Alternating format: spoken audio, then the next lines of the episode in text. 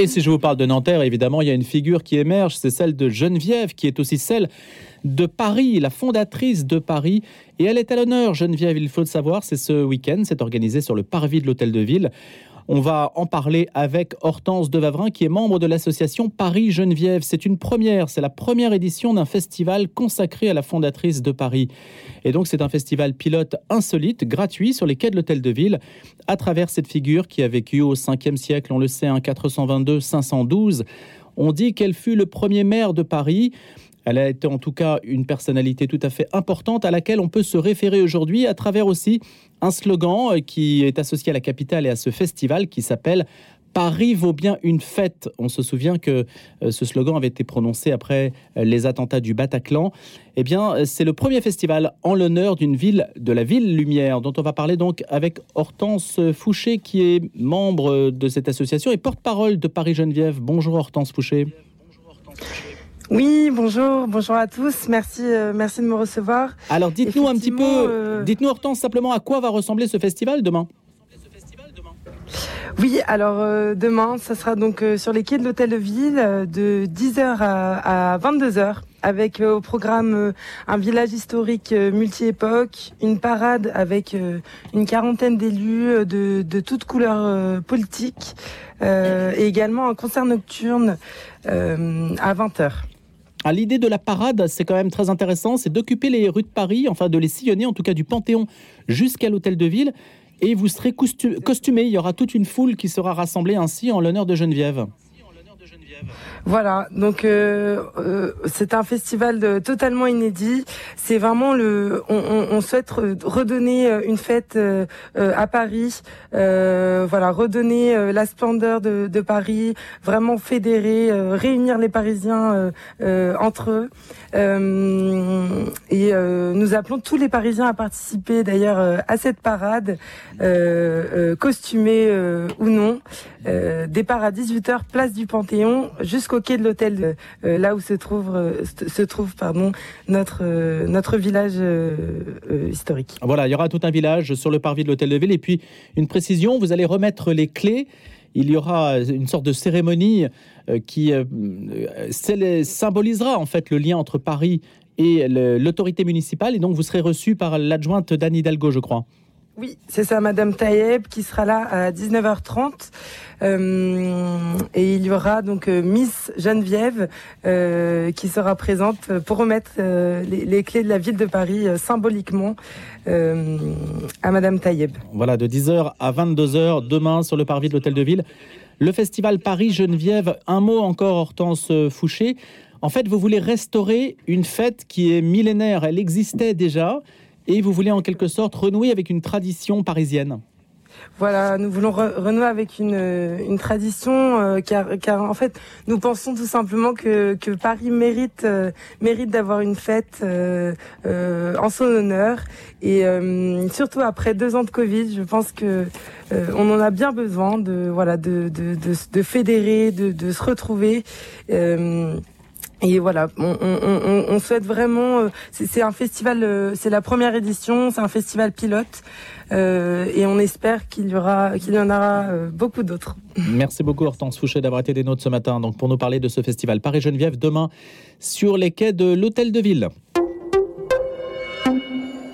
Et on passe de la capitale française à, aux îles britanniques, à l'Empire britannique, à la figure de la reine Elisabeth II dont on va parler ce matin. On va commencer avec vous, Gilles Brochard, avec votre bloc-notes. Bonjour, Gilles. Bonjour. Et la reine, vous l'avez connue? Oui, je l'ai connue, je l'ai rencontrée. Voilà, j'étais invité il y a quelques années quand j'étais à RMC, j'étais euh, envoyé pour euh, couvrir une des trois garden parties annuelles de la reine d'Angleterre, invité par le service de presse. À l'époque, c'était Lady Jack, qui était la la femme, l'épouse de l'ambassadeur, vous savez, l'ambassadeur Jay à l'époque de Diana, qui avait, l'ambassadeur qui avait été anobli à 49 ans d'ailleurs, il faut le souligner, et c'est Madame Jay qui avait donné sa robe quand, après l'accident, euh, évidemment, de Diana. Elle ne vous a pas anobli? euh, Elle m'a pas anobli, j'y suis allé, alors j'ai participé, parce que vous savez, on, dit que le protocole est né en France, mais euh, il y a un protocole très réglé, évidemment, dans les cours dans les cours, et notamment en Angleterre. Et évidemment, à Buckingham, il fallait euh, non pas porter, il fallait être en tenue de ville, il fallait pas porter de black tie, comme on dit. Et les policiers étaient comme, euh, vous savez, euh, dans le chapeau melon et bottes de cuir, avec l'œillet, le costume gris, etc., noir. Et donc, donc tout ça, c'était très, très, chapeau très melon, élégant. de cuir, c'est une série télévisée. hein, Oui, je- la série télévisée avec John Steed. Un petit, il y avait des John Steed partout, et il y avait surtout ce qui m'a fasciné, puisque c'était un, un- c'était un 14 ou un 15 juillet d'ailleurs, c'était proche de notre fête nationale, et il y avait plusieurs tentes, on appelle ça des tentes, où il y avait le goûter, l'afternoon tea, l'après-midi. Et euh, moi, en tant qu'invité français, euh, j'étais invité à aller me restaurer sous la Tea Diplomatic Tent, la tente des diplomates. Alors vous aviez l'ambassadeur de France et vous aviez beaucoup de diplomates et vous preniez votre thé, vous preniez des scones, euh, des biscuits et puis à côté vous aviez une tente spéciale qui était réservée pour les invités spéciaux de la reine d'Angleterre. Et là vous ne pouviez rentrer que- qu'avec un laissez-passer particulier. On m'avait demandé aussi si vous voulez interviewer la reine, si vous voulez poser une question à la C'est reine. possible? C'est possible, il faut faire une demande par écrit. Alors moi je ne l'ai pas, je ne l'ai pas fait. Je l'ai vu arriver. Alors c'est très protocolaire aussi. Il y avait le, le, le- le prince Philippe à ses côtés et elle tenait une ombrelle à la main. Il faisait très chaud ce jour-là. Et derrière elle, il y avait sa, sa dame de compagnie, voilà, qui était très proche d'elle et qui ne se séparait jamais dans ce genre de- d'activité. Alors, vous avez un mug, Gilles Alors, Blanchard, avec oui. la figure de la reine, bien Ben, sûr. que- écoutez, quand j'ai appris la mort de la reine euh, dans l'après-midi, ça couvait déjà. J'étais en train de boire euh, mon thé dans ce mug. D'ailleurs, vous voyez, c'était le mug, qui a- le mug qui a été édité par euh, pour le jubilé de la reine, donc euh, 1950-2012. J'ai aussi une assiette. Moi, je suis assez quitte, j'en ai, j'en ai beaucoup. Euh, et en plus, ça ça me touche d'autant plus que la reine est née à quatre mois de différence que à quatre mois à quatre mois différents de ma mère. Voilà. Donc Ah oui, en donc avez- 1926. Alors c'est une euh, c'est une année euh, qui m'est chère. Alors évidemment, si je vous parle de thé, j'ai dans mon mug évidemment le thé préf- un des trois thés préférés de la reine. Euh, je n'oublie pas que le- l'Angleterre a été une colonie a colonisé l'Inde, donc c'est vrai qu'elle buvait du Darjeeling en alternance avec du Earl Grey. Vous allez régulièrement à. Darjeeling. hein. Oui, et là, là, j'ai apporté le kimoun. Le kimoun, c'est un thé noir assez doux, alors que beaucoup qui, est surtout pratiqué dans les mélanges de thé, les English breakfast tea par exemple. Euh, c'est un thé qui vient de l'Anhui, qui est une région où je suis allé qui est au bord des Huanshan, les montagnes sacrées, et c'est un thé euh, qui a ce goût un peu, un peu de miel, d'abricot, euh, que je bois beaucoup le matin et l'après-midi évidemment. Alors, je voudrais dire aussi que la reine d'Angleterre elle ne sacrifiait jamais à son petit déjeuner. Elle prenait un bol de céréales, figurez-vous. Alors on a su que c'était même Mhm. du Kellogg's qu'elle se servait elle-même, Tiens donc. avec des toasts à la marmelade. Elle prenait souvent et même tous les jours soit un yaourt, soit des fruits. Euh, côté culinaire, alors c'est vrai que la reine d'Angleterre avait ses, ses tics et ses tocs. Elle n'aimait pas, par exemple, les fruits de mer. hein. Vous ne trouviez pas de fruits de mer dans les dîners de gala. Elle n'aimait pas l'ail et l'oignon. Euh, elle n'aimait pas la viande saignante. Oui, c'est difficile pour les relations sociales, là, il y a l'oignon. Exactement. Elle aimait, alors, elle aimait la viande cuite et à point. Évidemment, elle est dans, une, dans un pays où la viande joue un rôle très important, que ce soit dans le Norfolk, dans le Sussex ou dans le Kent. Et puis, le chef de Buckingham, Darren Mais- McGrady, avait dit La reine adore manger du gibier à plumes, du faisan et de la perdrix. Mais alors, Gilles, si on vit euh, jusqu'à 96 ans avec euh, la gastronomie britannique, ça prouve qu'elle n'est pas si mauvaise que ça Ou alors euh, peut-être qu'elle prenait ses repas euh, Moi, à je la pense- française Je, je pense qu'elle ne faisait plus cuire euh, ses viandes à l'eau, qu'elle ne mangeait pas de gelée. Elle préférait le, le rôti d'agneau. Euh, elle aimait bien les poissons. Elle aimait, beaucoup- elle aimait beaucoup la solmenière. hein. Mais est-ce que les deux gastronomies, à un certain niveau, Oui. se rejoignent? Oui, parce que vous savez, les chefs, euh, les, les chefs qui sont. euh, alors, il y a des chefs traditionnels, Mm. par exemple aux États-Unis, euh, à la Maison Blanche, il y a eu une tradition d'avoir un chef français. À ma connaissance, en Angleterre, à Londres, à Balmoral, vous n'avez pas de chef français. Mais la cuisine a évolué, les, modes de cuisson ont évolué. Donc, on peut dire aussi, parce que l'été, elle a mangé beaucoup de, de salades composées, de laitue, de concombre, elle utilisait beaucoup les produits euh, de, bah, euh, de, de ses de son jardin, les carottes, la menthe. Vous savez qu'à l'ambassade de Grande-Bretagne, où je me suis rendu quand même souvent, vous avez quatre sortes de menthes qui sont dans le jardin. Donc tout ça, ça joue un rôle important. Le, le prince Charles aussi a eu un rôle important sur la nourriture de, de la reine. On peut dire aussi qu'elle aime euh, donc les fruits de saison, alors les pêches blanches, les, fraises. Euh, elle, a, elle vous savez qu'il y a une ferme royale qui s'appelle la ferme Royal Dairy, euh, où, où, on trouve énormément de produits de saison. Et puis, elle aime le fromage frais, ce qu'on qu sait moins. Et puis le soir, elle buvait du Gewürztraminer. Alors on sait que souvent, avant du déjeuner, elle prenait son gin. Euh, le prince Philippe lui buvait ah oui, de la même. bière. Oui, oui. Alors comme son, son mari était officier, dans l'armée, on boit beaucoup de bière. Et puis elle nourrissait elle-même ses chiens. Vous savez qu'elle avait, euh, dans les rendez-vous avec le Premier ministre chaque semaine, elle avait fait avancer le rendez-vous qui était à 18h à 17h pour donner à manger à, à ses chiens. Et puis, son petit péché mignon, c'est le, le, chocolat. Elle disait plus c'est noir, c'est mieux. Alors ça, elle mangeait du gâteau au chocolat. Son chef lui préparait euh, euh, son gâteau. Chocolate euh, cake. Voilà. Et la reine parlait très bien français, comme vous le savez. Eh oui. Elle aimait beaucoup la France. Elle aimait la gastronomie française. Alors Gilles, vous avez parlé de marmelade. Il y a un, un sketch qui a reçu beaucoup d'écho que personnellement je trouve être un excellent produit de communication. Vous, c'est plus nuancé, mais ben, je, je vous dirai qu'on, pourquoi. Voilà, je voudrais qu'on en écoute un extrait. C'est bien sûr pendant le jubilé. On en a parlé d'ailleurs pendant le jubilé. C'est ce sketch avec l'ours Paddington euh, qui croise classicisme et modernité. On va en écouter un extrait et puis on, je vous ferai réagir dessus juste après. You would like a marmalade sandwich? I always keep one for emergencies. So do I. I keep mine in here. For later.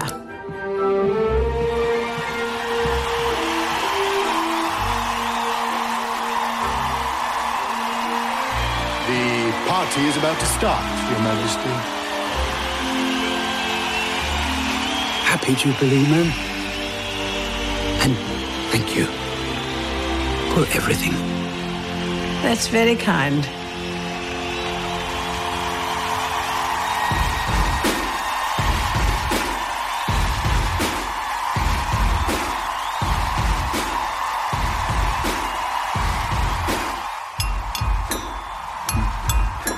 Voilà, vous entendez la cuillère, la cuillère à thé de la reine Elisabeth qui bat la mesure avec le groupe Queen, enfin avec la musique Ah, de bah Queen, oui. We Will Rock You.